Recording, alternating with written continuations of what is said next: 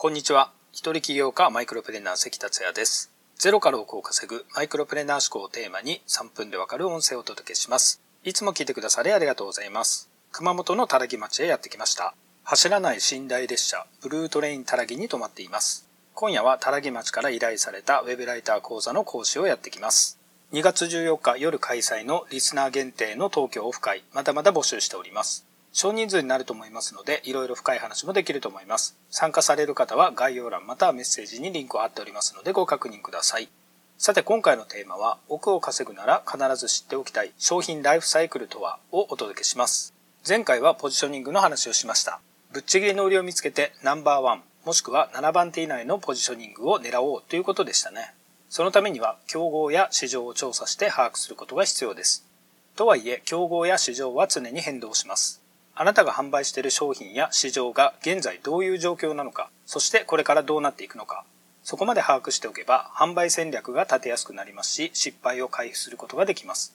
そこで知っておきたいのは商品ライフサイクルです。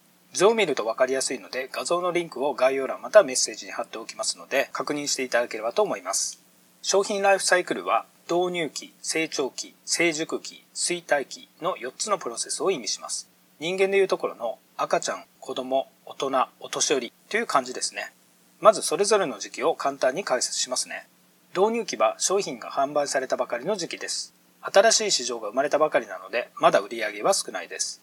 成長期は商品の売り上げが伸び始める時期で、競合店が増え始め、市場は拡大していきます。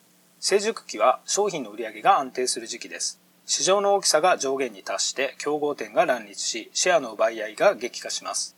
衰退期は商品の需要が衰退する時期です。競合店は減り、市場は小さくなり、販売終了へ向かっていきます。以上です。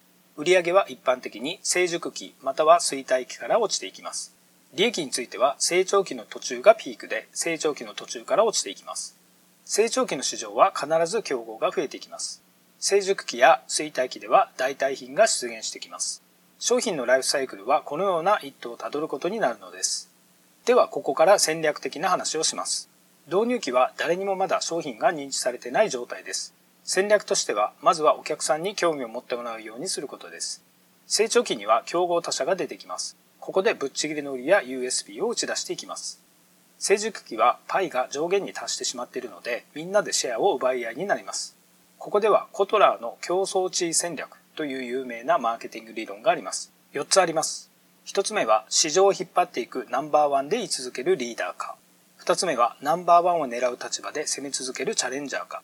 3つ目は市場のニッチな層を狙い続けていくニッチャーか。4つ目はそもそも競合との争いを避けていくフォロワーか。リーダー、チャレンジャー、ニッチャー、フォロワーの4つです。衰退期はどんどん商品が売れなくなっていくので、どのタイミングで市場から撤退するかという適切な時期を見極めることです。以上の商品ライフサイクルを踏まえて、あなたが販売している商品の商品ライフサイクルの位置を把握しましょう。それによってぶっちぎりの売りやポジショニングも変わってくるでしょう。